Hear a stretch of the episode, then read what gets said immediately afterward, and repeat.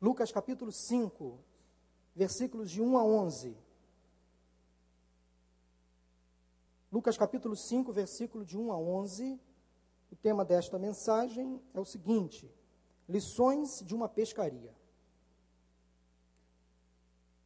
Lucas 5, de 1 a 11. Diz assim a palavra de Deus. Certo dia, Jesus estava perto do lago de Genezaré e uma multidão o comprimia de todos os lados para ouvir a palavra de Deus. Viu à beira do lago dois barcos, deixados ali pelos pescadores que estavam lavando as suas redes. Entrou num dos barcos, o que pertencia a Simão, e pediu-lhe que o afastasse um pouco da praia. Então sentou-se e do barco ensinava o povo.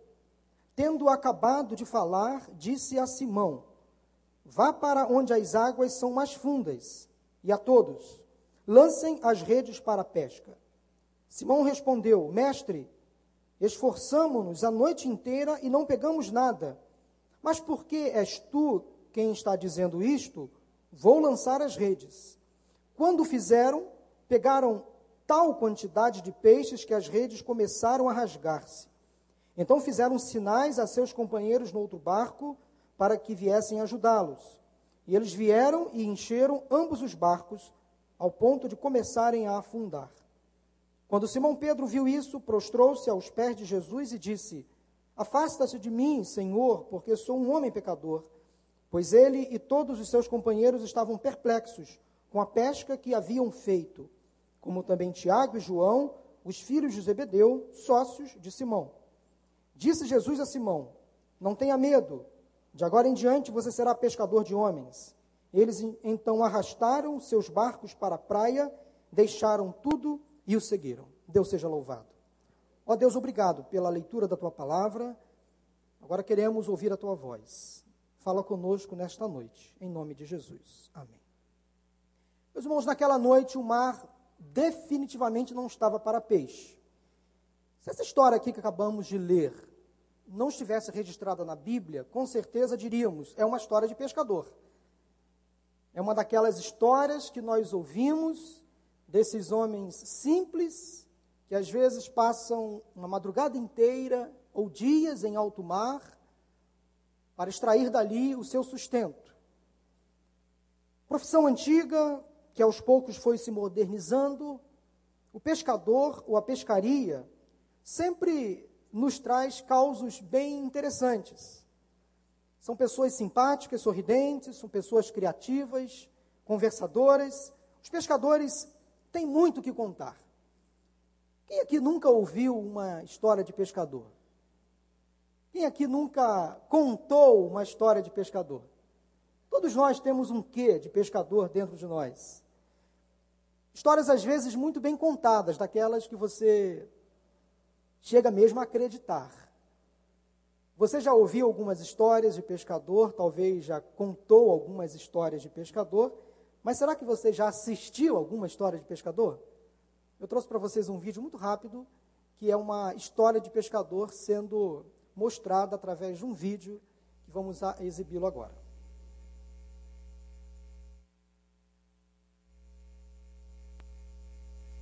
This was the moment we were most concerned. This majestic animal might cause itself injury against the confines of the harness. All right, lads. Ay, mi madre. John West endured the worst to bring you the best. Vocês acreditam nessa história? Nem eu. História de pescador. É claro que é uma história de pescador. Mas tem gente que conta com tanta certeza essas histórias que a gente às vezes fica acreditando, não é que deve ter acontecido mesmo. Mas o livro que acabamos de ler é Bíblia. E Bíblia não é história de pescador. Eu creio na Bíblia de ponta a ponta, de capa a capa, inclusive nos mapas. A Bíblia é a palavra de Deus e tudo que está escrito nela é verdade. Aconteceu. A Bíblia não é história de pescador. A Bíblia não traz fantasias imaginárias. O que aconteceu, de fato aconteceu. Aqui nós encontramos homens simples. Simão Pedro, por exemplo, foi chamado por Jesus nesta ocasião. Ele e André, pescadores profissionais, estavam ali voltando de uma madrugada frustrada. Tinham pescado a noite inteira, ou melhor, tentado pescar a noite inteira. Estavam voltando para a praia, cabisbaixos, frustrados, tristes mesmo, sem saber o que dizer para a patroa, para a esposa, para os filhos. Já imaginou o que se passava na cabeça de Pedro, de André, dos demais pescadores, depois de uma noite inteira tentando pescar alguma coisa, nada conseguiram levar para casa, para o sustento. E aí eles estavam ali lavando as redes, contabilizando as perdas, chorando as suas mágoas, e de repente estava ali Jesus Cristo também, naquela mesma praia. Entrou no barco de Pedro, pediu que o barco fosse um pouquinho mais para a água, e dali começou a falar aquela multidão que estava ali sedenta para ouvir a sua mensagem, a sua palavra. Então Jesus, falando à multidão, percebendo a distante, estava ali Pedro e André, lavando as redes, tristes, cabisbaixos. Então Jesus deu uma ordem àquele homem: Pedro, Simão, volte para o barco, mas vá para um lugar mais onde a água é mais funda, onde o lago é mais profundo. Pode caminhar, vá, vá. Então, Pedro meio que sem saber o que dizer. Senhor, fizemos isso a noite inteira, a madrugada inteira, tentamos pegar algo e nada. Mas se és tu que estás mandando, ok, nós vamos obedecer.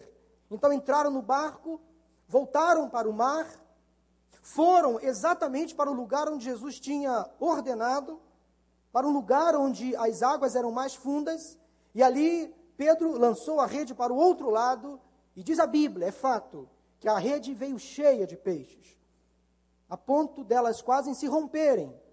Eles voltaram para a praia com a rede cheia de peixes, ficaram maravilhados com aquele milagre, ficaram impressionados com o poder daquele homem.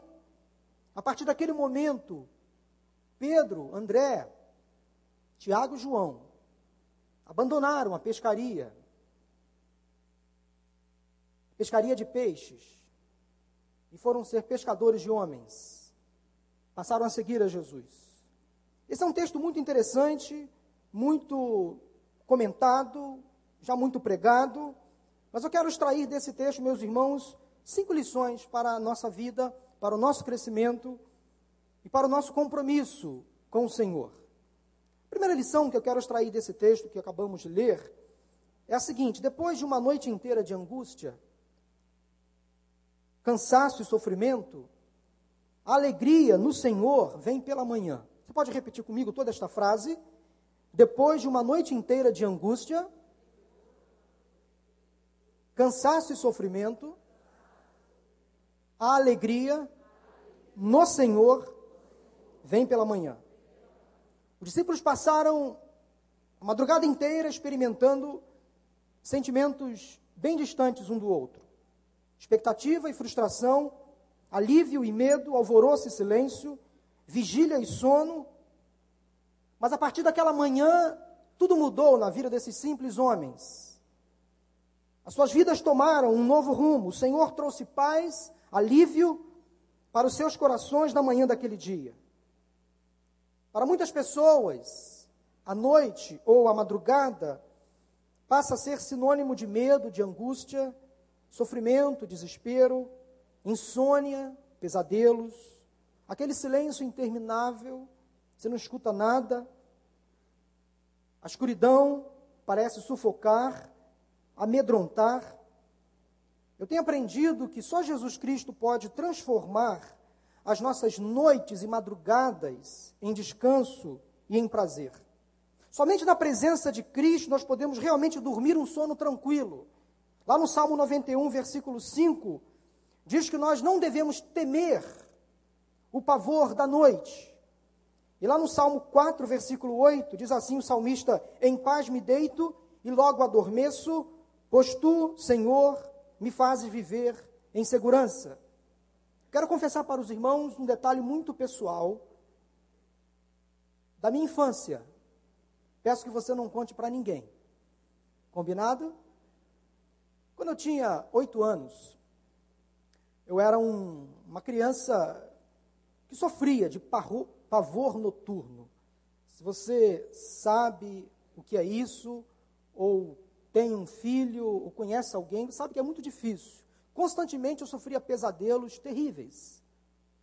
E de vez em quando eu acordava de madrugada, perdi o sono, e mesmo que não tivesse sonhado nenhum pesadelo, eu acordava, não conseguia dormir de novo, casa escura, minha casa era muito grande. Eu ficava com medo, apesar de dormir no quarto com mais quatro irmãos, que eu sou de uma família grande, eu sou caçula de oito, cinco meninos e três meninas, eu era o caçula. No meu quarto dormíamos eu e mais quatro irmãos. Eu me sentia inseguro no meio deles. Aí eu acordava de madrugada, saía do meu quarto rapidamente, passava pelo corredor longo, ia para onde?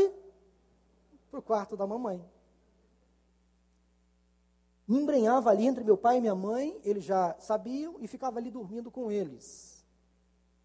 Até praticamente oito anos. Eu tinha, de vez em quando, sonhos fortes, pesadelos. Teve uma noite que eu tive um pesadelo terrível. E eu acordei assustado, gritando, chorando. Fui correndo para o quarto do meu pai e ele percebeu, teve discernimento espiritual para perceber que aquele pesadelo não era um simples pesadelo, era uma opressão demoníaca. Porque isso Satanás faz na mente de muitas pessoas. Ele incomoda, ele inquieta, ele tira o descanso, tira a paz. E meu pai teve então discernimento espiritual para perceber que aquele pesadelo não era um simples pesadelo. Ele começou a orar, repreender aquele mal que estava acontecendo comigo já de maneira insistente. Naquela madrugada eu lembro que meu pai orou em voz alta, repreendendo aquele mal que estava sobre a minha vida, ainda uma criança de oito anos. Graças a Deus, nunca mais eu sofri de pavor noturno. Nunca mais eu tive medo de dormir sozinho, medo da morte, medo do escuro, nada disso, mas me incomodou. Porque um dia meu pai percebeu que ali havia uma opressão sobre uma criança de oito anos. Ele repreendeu, em nome de Jesus, aquele mal que me oprimia e eu fui liberto, graças a Deus, deste pavor noturno. Então, madrugada, noite, para algumas pessoas é sinônimo de muito sofrimento, de muita angústia. Noites sem dormir, insônias, desespero, aquela, aquela dor da solidão, pesadelos. Pessoas perdem o sono e ficam preocupadas com o dia seguinte, que mal amanheceu. Então, tem gente que tem problemas sérios com a madrugada, com a noite.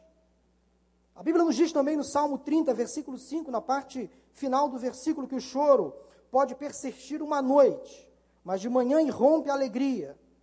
Portanto, meus queridos, devemos convidar Jesus para o barco da nossa vida, para ele nos libertar do pavor noturno, noturno das decepções da noite, dos problemas que acontecem de madrugada. Foi o que aqueles discípulos fizeram, convidaram Jesus para o barco Permitiram que Jesus entrasse. Olha que prazer, que privilégio Pedro teve de convidar Jesus para o barco e aquela madrugada foi passado. Foi, fica, ficou para trás. Aquela madrugada de decepção, de frustração, de tristeza ficou para trás. A manhã daquele dia foi um recomeço para aqueles homens. Vocês sabem que de vez em quando eu me inspiro e gosto de cantar alguns hinos. E há um corinho antigo baseado neste último versículo que eu acabei de ler aqui, de Salmo 30, versículo 5, parte B. Eu estou falando devagar para o Tuta conseguir chegar a tempo no teclado, porque ele vai me acompanhar. Amém ou misericórdia? Amém. Pode a tristeza durar toda a noite, pode a tristeza durar toda noite, mas a alegria ela vem ao amanhecer. Mas a alegria ela vem ao amanhecer. Eu quero acordar cantando. Eu quero acordar cantando. Eu quero acordar louvando e cantando ao meu Senhor. Eu quero acordar cantando. Eu quero acordar cantando. Eu quero acordar louvando e cantando ao meu Senhor. Os Jurássicos lembraram? O adolescente fica olhando assim para o pastor Paulo cantando essas músicas lá do fundo do baú devem achar que ele tem assim uma, uma idade de uns 50, 60, 70. Não, eu só tenho 3.9. Mas ainda é da minha época. Vamos cantar? Quem, não, quem lembra vai cantar, quem não conhece vai aprender, tá bom? Pode a tristeza durar toda a noite, pode a tristeza durar toda a noite, mas a alegria ela vem ao amanhecer. Mas a alegria ela vem ao amanhecer. Eu quero acordar cantando. Eu quero acordar cantando. Eu quero acordar louvando e cantando ao meu Senhor. Eu quero acordar cantando. Eu quero acordar cantando. Eu quero acordar louvando e cantando ao meu Senhor. Amém. Agora tem uma outra canção aqui que eu separei, que também tem a ver com alegria, dessa coisa de você acordar alegre, disposto, de você acordar com entusiasmo, acordar com disposição. Não sei se é o seu caso, mas tem gente que já acorda, ó vida, ó céus, ó azar, mal-humorado, reclamando de tudo, reclamando da noite, dos mosquitos, reclamando sei lá do que. Então para de reclamar quando acorda. Quando você acordar amanhã, lembra dessa canção e você vai acordar alegre, disposto, animado, né? Amanhã é sexta-feira, véspera do sábado. Sábado é dia 20, aniversário da igreja, feriado. Sabia que é feriado porque é aniversário da igreja? Então aproveite amanhã, sexta-feira, para acordar bem disposto. Alegria no Senhor, a nossa força é. Alegria no Senhor, a nossa força é. Alegria no Senhor, a nossa força é. Alegria sem medida Ele dá. Se tu tens alegria, tu tens de cantar. Se tu tens alegria, tu tens de cantar. Se tu tens alegria, tu tens de cantar. Alegria sem medida Ele dá. Se tu tens alegria, tu tens de sorrir. Se tu tens alegria, tu tens de sorrir. Se tu tens alegria, tu tens de sorrir. Alegria sem medida ele dá. Ha ha ha ha ha ha ha ha ha. Ha ha ha ha ha ha ha ha. Ha ha ha ha ha ha ha ha ha. Alegria sem medida ele dá. De novo, sorrindo, sorrindo. Ha ha ha ha ha ha ha ha ha. Ha ha ha ha ha ha ha ha. Alegria sem medida ele dá. Amém? O irmão Marco de Oveco fez até o ho, ho, ho do Papai Noel. Irmãos, alegria, sorria, sorria. Ao acordar amanhã, agradeça a Deus por mais um dia de vida, por mais uma noite de sono, de descanso, pelo trabalho, pela provisão pela vida, pela família, pela saúde. Para de reclamar. Depois de uma noite inteira de angústia, cansaço, sofrimento, alegria no Senhor, vem pela manhã. Aleluia. Vamos sorrir mais, alegrar. A vida passa muito rápido. Então tira essa, essa, essa expressão sisuda, né? Essa coisa meio carregada e passa a sorrir mais. Dê um sorriso para quem está ao seu lado, vai. Mostre os dentes. Sorriso colgate. Pode reganhar a arcada, sem problema algum. Se você não escovou o dente, faz assim um. Ah, tem medo de mostrar o dente, não. Que negócio é esse? Vamos sorrir mais. Amém ou misericórdia? Amém. Segunda lição que nós aprendemos no texto. O nosso relacionamento com Cristo não pode ser superficial, tem que ser profundo. Vamos repetir? O nosso relacionamento com Cristo não pode ser superficial. Tem que ser profundo. Faça assim, tem que ser profundo. Isso aí. A vida cristã, meus irmãos, requer um compromisso autêntico, fiel, com a palavra do Senhor, com os ensinamentos de Cristo. Quando assumimos uma aliança com Cristo, nós precisamos avançar para as águas mais profundas, onde encontraremos vida cristã estável, maturidade espiritual, e as respostas de Deus vão acontecer no seu tempo. Nós passaremos então a ter mais intimidade com o Senhor, mais comunhão com Ele. Nós precisamos ser crentes dispostos a avançar para as águas profundas, sair da superficialidade, do raso e mergulhar na presença do Senhor sem medo, através do ensino prático da Bíblia, das Escrituras. Nós precisamos ter comunhão com a igreja, precisamos fazer parte de um grupo de comunhão, trabalhar no ministério, servir ao Senhor. Não podemos mais ser crentes ocasionais, superficiais, circunstanciais, cômodos. Não precisamos ser crente escoteiro. Sabe como é que é o crente escoteiro? Aquele que só vai para acampamento, para retiro, mas não quer saber das atividades do dia a dia. Não gosta de estar aqui na comunhão. Outra coisa, vir à igreja só num dia na semana, se alimentar só do púlpito, não vale a pena. Não é suficiente. Você precisa querer mais e mais e mais. Veio aqui hoje, se alimentou um pouquinho da palavra, volte no sábado, no domingo pela manhã, domingo à noite. Se matricule na escola bíblica. Procure se aprofundar no conhecimento da palavra. Fique incomodado com a sua situação cristã. Eu preciso conhecer mais e mais e mais da palavra do Senhor. Isso é o que diz Oséias, capítulo 6, versículo 3. Conheçamos o Senhor, esforcemos-nos por conhecê-lo. Para aqueles pobres pescadores, a saída, a solução estava lá, onde as águas eram mais profundas. Lá onde o lago era mais fundo. Ali havia uma estratégia de Deus para o crescimento deles, para uma experiência nova que deveria acontecer na vida deles. Então, meu querido, saia da marolinha, Pare de brincar na areia. Claro que eu estou trazendo isso para o lado espiritual, viu? Não vai chegar amanhã na praia e dar uma de doido e mergulhar aí nadando. Nada disso, calma. O pastor não está querendo dizer isso. Trazendo para o lado espiritual, saia da superficialidade, das coisas fáceis. Dê um mergulho mais profundo. Conheça um pouco mais a palavra. Entre na escola bíblica. Pegue a sua Bíblia, leia. Pintou uma dúvida? Tire a dúvida com alguém. Compre um, uma concordância, um dicionário bíblico.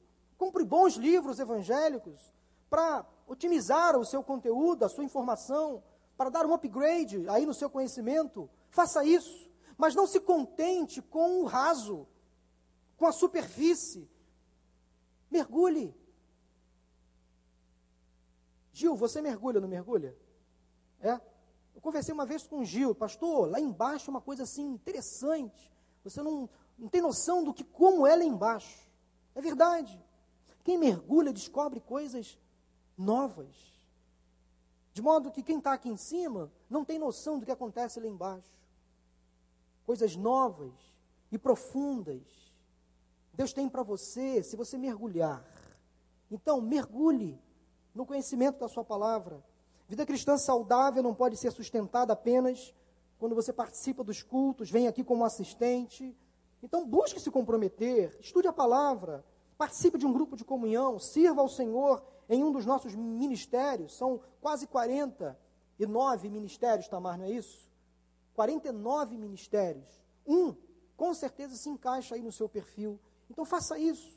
Não se contente em vir aqui, sentar, assistir o culto e ir embora. Queira mais do Senhor, tenha mais sede de conhecer o Senhor. A terceira lição é a seguinte: não deu certo da primeira vez? Tente novamente. Vamos repetir? Não deu certo da primeira vez? É uma pergunta. Tente novamente. Então não deu certo da primeira vez, tente novamente. Pedro resolveu tentar novamente. Ele precisava insistir naquilo que queria. Apesar de todo o cansaço, de toda a frustração que estava ele sentindo, ele confiou no convite de Jesus. Pedro, volte para o mar. Agora use uma outra estratégia. Vá para um lugar onde o mar é mais profundo. Lança a rede do outro lado. Ele confiou na proposta de Jesus. Nem tudo, meus irmãos, que é bom, vem fácil. Foi preciso muito mais do que o esforço físico dos discípulos, desses homens, para tentar novamente. Foi preciso fé, coragem, acreditar na proposta de Cristo. Você pode e deve confiar em Jesus. Acredite na proposta de Jesus. Ele nunca vai te decepcionar. Ele nunca vai deixar você na mão. Ele nunca vai deixar você à deriva. Nunca vai deixar você sem respostas. Pode confiar nas promessas dele. O pastor pode lhe frustrar. A igreja pode lhe frustrar. O seu melhor amigo pode lhe frustrar. O seu cônjuge pode lhe frustrar, mas Jesus nunca. Nunca. Confie nele. Pedro estava cansado, decepcionado, mas tentou novamente. Ele entrou no barco. Meus irmãos, a nossa fé não deve ser sustentada em homens, nem em instituições, nem em nós mesmos, mas no Senhor. Confiar em Deus é entregar-se totalmente a Ele, sem duvidar, sem reservas. Pedro depositou a sua esperança nas mãos do Cristo, do Messias. Pedro não desistiu de imediato. Ficou um pouco preocupado, mas de cara confiou na palavra de Jesus. Ele insistiu, ele acreditou que poderia dar certo da próxima vez. Há um sonho em seu coração? Há um projeto engavetado que não deu certo? Há uma bênção que você espera? Se não deu certo da primeira vez, tente novamente. Não desista facilmente. Quem sabe você ora por um objetivo há muitos anos, há muito tempo, não deu certo ainda, Deus não respondeu porque não foi o tempo. Então tente novamente. Bate na porta do Senhor Jesus, Senhor, não se esqueça de mim, do meu pedido, da minha aflição, da minha angústia, do meu problema. Não deu certo da primeira vez, tente novamente. Não desista. Insista. Tente mais uma vez. escritor aos Hebreus, Hebreus 10, 38 e 39. Mas o meu justo viverá pela fé. E se retroceder, não me agradarei dele. Nós, porém, não somos daqueles que retrocedem e são destruídos, mas dos que creem e são salvos. Meu querido, persista. Não desista facilmente. Está difícil lutar contra uma compulsão, contra um pecado que tenta dominar você, a sua natureza. Está difícil lutar contra um vício. Não desista, tente novamente. Não desista. Não deu certo na primeira tentativa, na primeira estratégia, busque outra estratégia. Mas não ceda. Não ceda ao fracasso. Não ceda à miséria espiritual. Não ceda às negativas do mundo. Há um desejo no seu coração, quem sabe um concurso, um emprego novo, uma formação acadêmica. Não deu certo, insista. Não desista do seu sonho, vá adiante. Pedro confiou nas palavras de Jesus. Volte para o barco, Pedro. Há uma chance para você. As coisas vão mudar. Eu sei o tempo certo de agir. Eu quero fazer um milagre na tua vida, Pedro. Volte para o barco. Lance as redes novamente. Use uma outra estratégia. Vai para um outro lugar. Faça outra coisa. Tome uma atitude, mas não desista. Não deu certo, Pedro. Insista. Tente novamente. Eu não sei de que maneira Deus pode estar aplicando esta palavra ao seu coração. Mas se Deus falou isso ao meu coração, é porque Ele quer falar a algumas pessoas em particular exatamente numa área da vida onde você está pronto a desistir, pronto a largar de mão. Não desista. Tente novamente, em nome de Jesus. A quarta lição é a seguinte, eu consigo extrair desse texto. Somos pecadores demais para andar ao lado de Jesus. Vamos repetir? Somos pecadores demais para andar ao lado de Jesus. Pedro admitiu que era pecador. Pecador demais.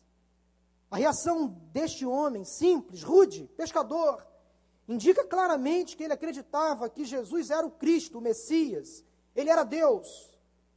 Eu acho essa expressão do versículo 8 fantástica. Senhor, afaste-se de mim. Eu sou indigno. Não consigo caminhar ao teu lado, sou pecador. Eu tenho sujeiras na minha alma. Eu tenho compulsões que eu não consigo controlar. Pedro abriu o coração, se expôs, falou coisas que Jesus Cristo já sabia. Mas mesmo assim ele fez questão de dizer: Senhor, eu não mereço estar ao teu lado. Pedro se achava indigno para estar com Jesus. Ele se achava pecador demais, incapacitado demais, pequeno demais, simples demais. Senhor, não sei falar, não controlo o meu temperamento. Falo coisas que não devo falar. Falo coisas sem pensar. Eu sou meio estranho. Às vezes eu falo coisas que não deveria. Senhor, eu posso, pode, pode ser que eu até te frustre pelo caminho. Posso cometer deslizes. O Senhor me aceita como eu sou? Eu te amo, Pedro. Vem comigo. Exatamente como você é. E acabou que exatamente Pedro, meio que durante o seu ministério com Jesus, ele andou fraquejando algumas vezes. Deixou-se oprimir por Satanás quando Jesus estava se encaminhando para Jerusalém: Senhor, não vá a Jerusalém, afaste-se de mim. Negou Jesus três vezes. Quando aquele soldado, lembra dessa história? Foi prender Jesus, o que Pedro fez? Pulou na frente, pegou a espada do soldado e pá! Cortou a orelha do homem. Coitado. Estava cumprindo ordens. Jesus, Pedro, Pedro, pega leve, calma, eu sei me defender. Pegou lá a orelhinha do rapaz no chão, soldado romano, está aqui, curado. Você crê nisso? Está na Bíblia. Jesus colocou de volta a orelha do rapaz, sem um bisturi sequer, sem fazer nenhuma cirurgia, sem dar ponto. A orelha foi recolocada no lugar por causa do Pedro, do Pedrão. Este homem aqui, que se achava pecador demais para andar com Jesus, Jesus aceitou Pedro como ele era. Jesus não fez imposições, aceitou Pedro como ele era. Jesus aceita você como você é, mesmo pecador, mesmo indigno. Jesus aceita você como você é. Do jeito que você está, Ele te ama, Ele te abraça, Ele te acolhe, ele perdoa os seus pecados. Ele coloca dentro de você o Espírito Santo dele para convencer você do pecado. Ele te santifica. Deixe o trabalho que Jesus tem que fazer para ele fazer. Tem coisas que nós não vamos conseguir fazer por nós mesmos, só o Senhor.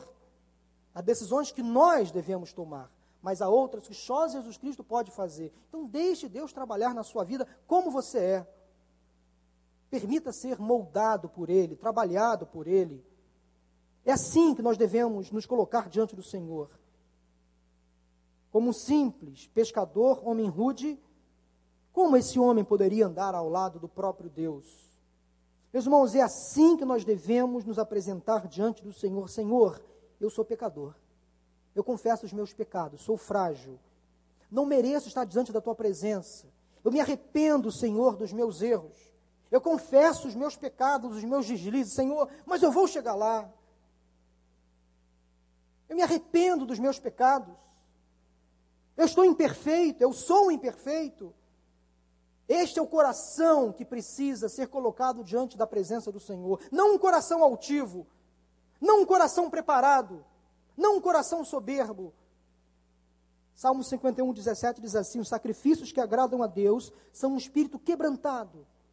Um coração quebrantado e contrito a Deus não desprezarás. Provérbios 16, 18. O orgulho vem antes da destruição, o espírito altivo antes da queda. Então, se você se acha muito cheio de si, menos, menos. Abaixe a sua bola. Nós somos todos pecadores. Somos todos indignos. Mas o Senhor nos trata da mesma forma. Meus irmãos, até que ponto nós merecemos andar ao lado de Jesus?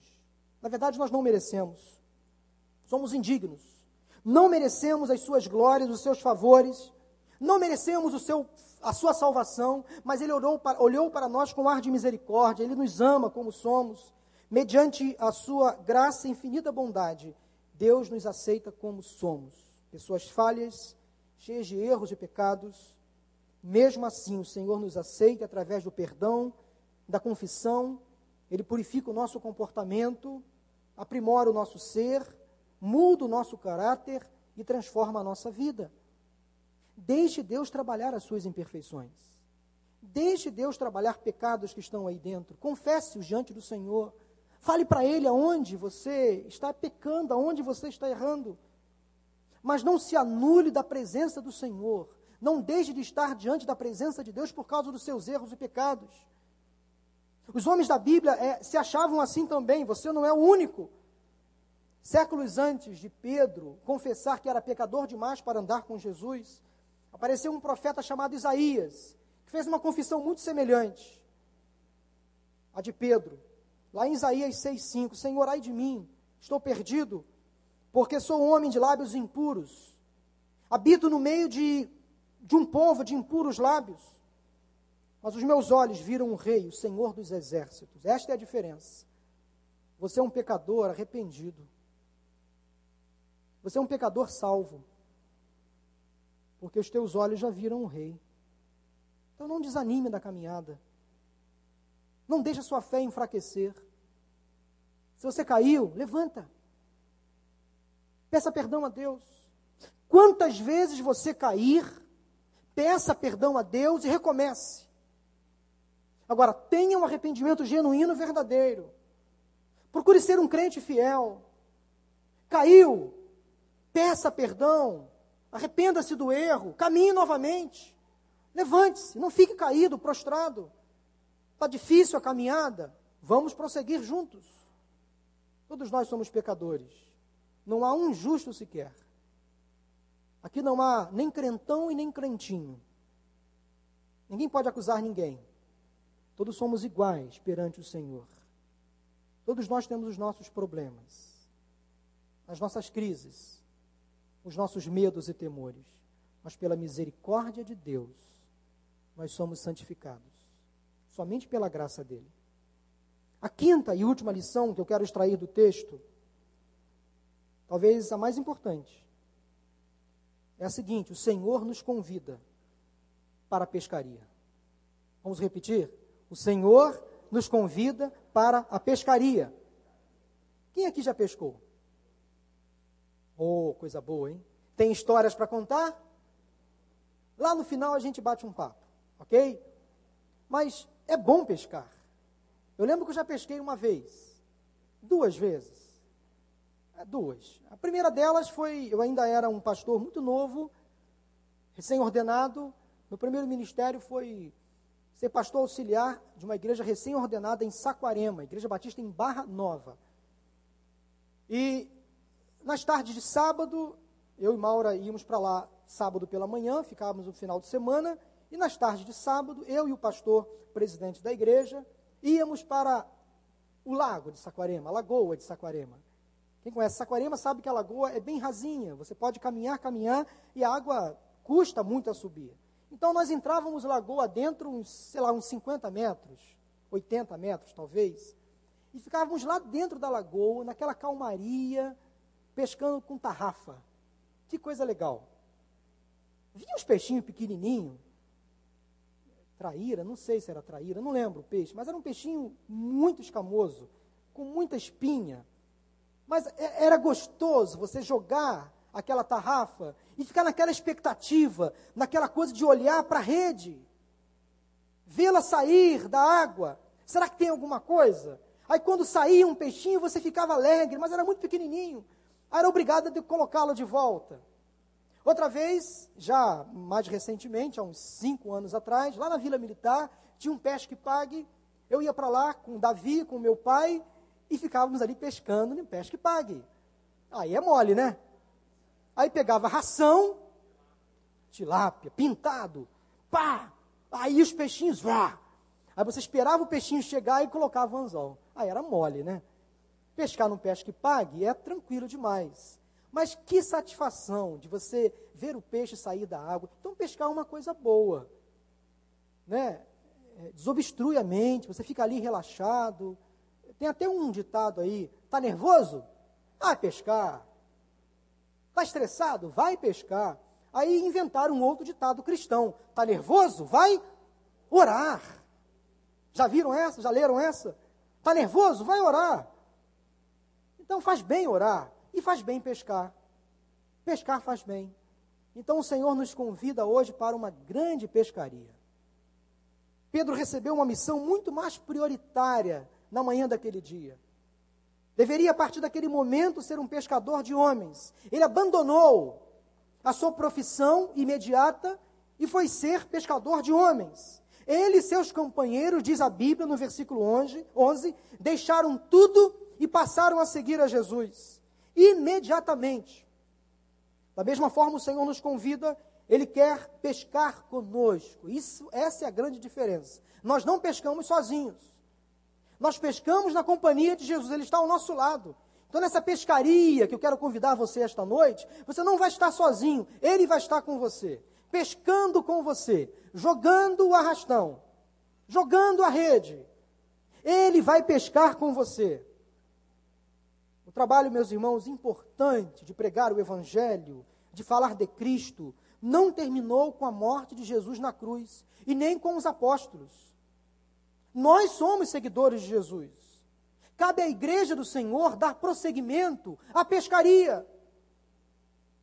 O nosso alvo são homens pessoas sedentas, sem Cristo e sem salvação.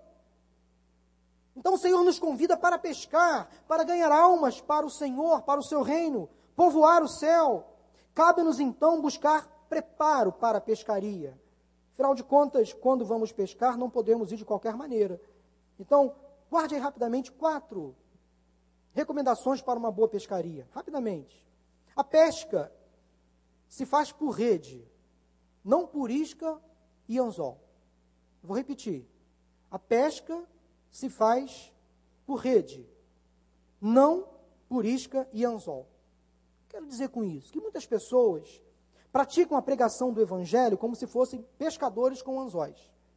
Preparam uma isca para atrair o maior número de pessoas, e quando estas enfiam o anzol nas suas bocas, dificilmente se, se desprendem. Muitas igrejas prometem riquezas, bênçãos materiais aos seus frequentadores, aqueles que pagam, pagam, não é nem entregam, é pagam seus dízimos em dia. Outros oferecem curas, descarregos e coisas do tipo. E ainda outros se dizem ser os únicos detentores de uma verdade absoluta, a última revelação do céu.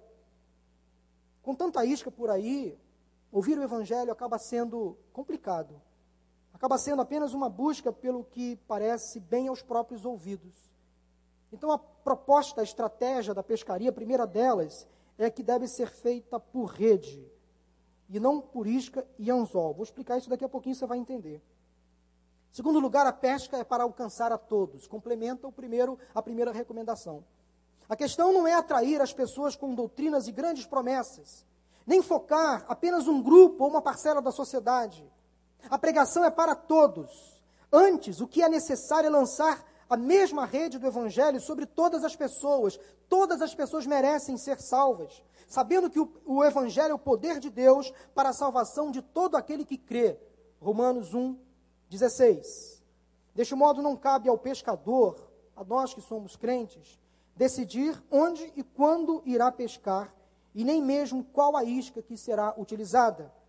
Quem prega o Evangelho de Cristo, quem pesca, deve pregar o Evangelho a todo tempo, a toda criatura. Se todo o Evangelho for pregado, ele irá arrastar os homens, assim como os peixes são arrastados numa rede.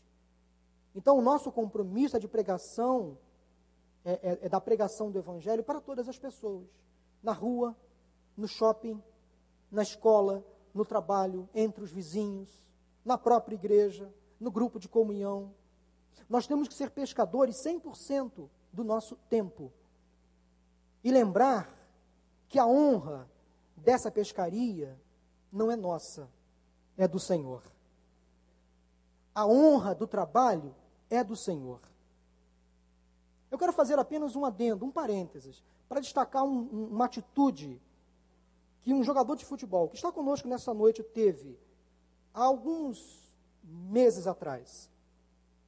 Quando o seu time estava buscando uma vitória, um determinado jogador há muito tempo precisando fazer um gol, lutando, se esforçando para fazer um gol.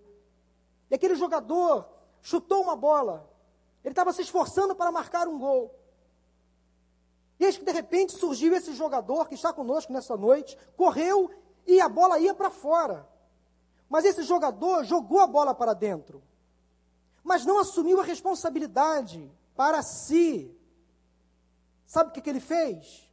Para mim, não, a honra não é minha, é dele. Ele que merece o aplauso. Achei legal a atitude desse rapaz. Quando nós verificamos que tem alguém fazendo um trabalho bem feito, agradeça a Deus pela vida daquela pessoa, valorize o trabalho dela, o esforço dela. Quando nós pescamos algo para o reino de Deus, a honra é do Senhor, dê a glória para Ele, para mim não, Senhor, para Ti.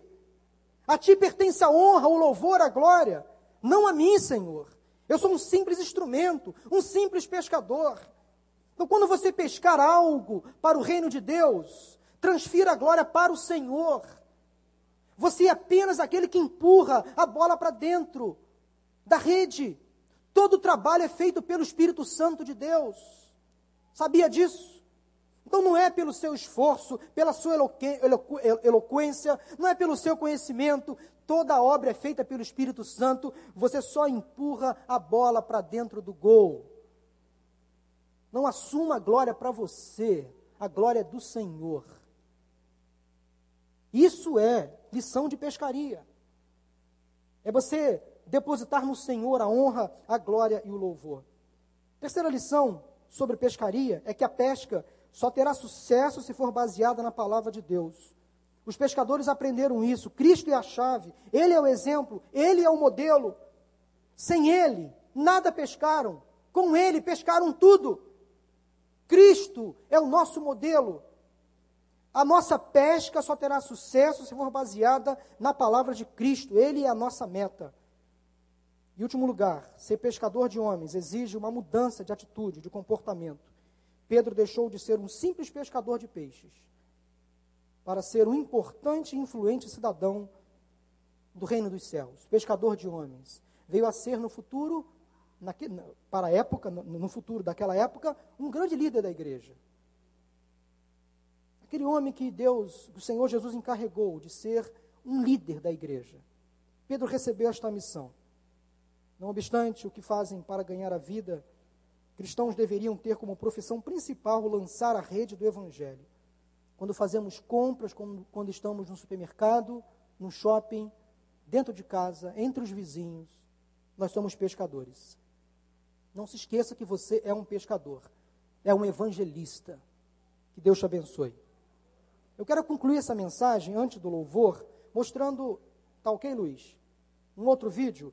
É um vídeo muito bem humorado, é uma visão bem humorada do evangelismo. Não se assuste, isso é apenas uma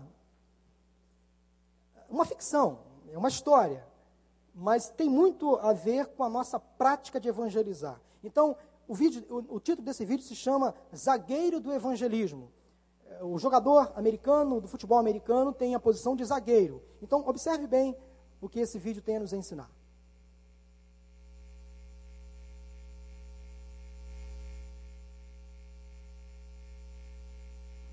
Here at the National Institute for Student Ministries, we've discovered a new method of evangelism that is shaking the very foundation of our thinking. It may appear unorthodox, but frankly, we're shocked with the results. We're amazed at this revolutionary idea, especially designed to boost student evangelism. Why did I want to be the evangelism linebacker? Well, let me put it to you like this baby. Next time I'm gonna hit you so hard you're going to fly. flight. Nessa's gonna think I done launched a satellite. You see, as a fish was created to swim in water, as a bird was created to fly, I was created to knock people out who don't evangelize. The evangelism linebacker deals directly with a variety of students' fears associated with sharing their faith. All right, it's all you. This house has got your name on it. I'm not ready yet. What makes you think I'm ready, though? Fear of rejection, for example, Let me talk to you about fear. Fourth and one, Jerry Rice, what you gonna do? That don't compare to fourth and one in eternity. It doesn't matter who rejects us because we're always accepted by Christ. God loves you. Get off the flow and go door to door. Can we talk to you for a minute? I'm a lover, not a fighter, baby. he loves you, but it might hurt. Sometimes I'll blow you up, but it's because I love you. Yeah, but just because I'm a Christian doesn't mean I need to be out sharing my faith. I mean, Ah, don't you run from me! You can't escape my grasp. D. Gray will throw you in the trash. Thanks to the evangelism linebacker, campus evangelism nationwide is up 87%. Ah, Thank you, Mr. Gray. I'll never do it again. hey, I can't go to the outreach today. I got, I just got some more important things I got to do. Uh huh. Hey man, give me a break. I went to church on Sunday. I gotta go. Selfishness. The world needs a message. For God to love the world, He wants to communicate it through you. If you procrastinate, you will open up the gate to a beatdown. Give me that phone, boy. When I see selfishness, it is my job to blow them up. That's what I do. I blow them up so that they can get their eyes off of self and look at Christ, the prize. What's up, baby girl? Nah, I'm busy. We're intrigued, as the linebacker is particularly effective in infiltrating centers of cultural and intellectual exchange. Here you go. Here's your double cappuccino latte mocha with a twist. Not too hot, not too cold. Perfect for you. Anyway, man, did you hear that talk from that guy the other night? Oh, I know. Like we were supposed to be sharing our faith in like coffee shop. Whoa! Whoa! Shut out in the coffee shop, baby! You next! It's unlikely that the recent decline in coffee sales has anything to do with our program. Pride comes before the fall. That's Old Testament. Old Testament. You know this. Thanks for the coffee, Darren. Hey, you're welcome. Have a nice day. Your mama raised you better than this boy. Don't let me blow you up no more. You see, I think it's fitting because when people have pride, if they're too prideful to share their faith, what I do is I knocks the pride out of them.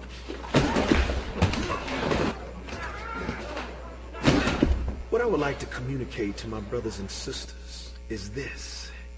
When you least expect it, around the corner, perhaps even under your bed, I can be in a phone wire. I can be everywhere. And just know that I'm always watching. Ready to lay the boom on you, baby. Booyah! Ouch! Amém, gente. Isso é só uma ilustração bem humorada para dizer que nós precisamos evangelizar. Ganhar almas para Cristo. A tempo e fora de tempo. O mundo está perdido. Sábado você vai ter a oportunidade de evangelizar lá na praia. Vai ter um trio elétrico que vai acompanhar a nossa comitiva. Então quero convidar você a se preparar para ganhar alguém para Cristo. Talvez você não saiba falar, talvez você é tímido, não importa, Deus quer usar você como você é. Um folheto que você distribuir, um abraço que você der, uma mão que você estender, pode ser suficiente para mudar a vida de uma pessoa. Uma Bíblia que você entregar, uma oração que você fizer, pode transformar a vida de toda uma família, de toda uma sociedade.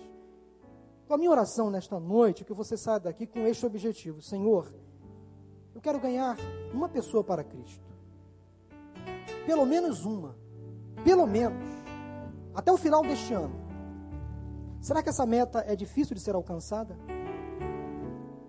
Entre os seus amigos, vizinhos, parentes, familiares, alguém do seu trabalho, use uma estratégia, dê um folheto, compre uma Bíblia, uma camisa evangelística, um CD evangélico. Fale. Mas antes de fazer tudo isso, viva o Evangelho. Seja Cristo na sociedade. Haja como Cristo agiria. Fale como Cristo falaria. Pense como Cristo pensaria. Seja você. Mas lembre-se que dentro de você há o Espírito Santo de Deus. Eu quero motivar você nesta noite, sair daqui com esta decisão. Pastor, eu quero me consagrar ao Senhor. Quero dedicar a minha vida a que até o final deste ano eu leve alguém para Jesus. Vamos ficar de pé nesse momento? Robson vai nos conduzir no louvor e adoração.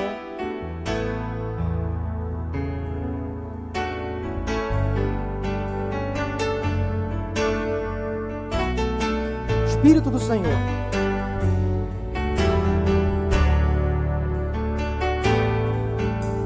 Espírito do Senhor está presente para consolar. É Deus com a gente exalando vida, forças para caminhar. O Espírito do Senhor está presente para consolar. É Deus com a gente exalando vida, forças para caminhar. E Ele nos ungiu para pregar libertação e quebrar cadeias para restaurar o coração e anunciar o ano aceitável do Senhor, que se chamem, a fim de que se chamem, a fim de que se chamem carvalhos de justiça.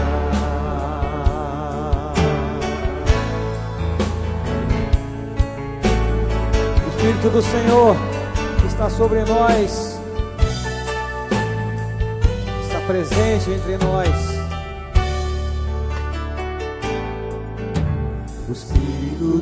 Senhor está presente para consolar. É Deus com a gente exalando vida, forças para caminhar. O Espírito do Senhor, o Espírito do Senhor está presente para consolar. É Deus com a gente exalando vida, forças para caminhar. Ele nos ungiu, igreja. Ele nos ungiu para pregar libertação. E em seu nome, e quebrar cadeias para restaurar o coração e anunciar e anunciar o ano aceitável do Senhor, a fim de que se chamem, fim de que se chamem, a fim de que se chamem carvalhos de justiça. Ele nos ungiu para transformar vidas. E Ele nos ungiu para pregar libertação e quebrar cadeias para restaurar o coração anunciar o ano aceitável do Senhor, a fim de que se chamem, a fim de que se chamem, a fim de que se chamem carvalhos de justiça. Uma vez transformados pelo Senhor, se chamem. A fim de que se chamem, a fim de que se chamem, a fim de que se chamem carvalhos de justiça.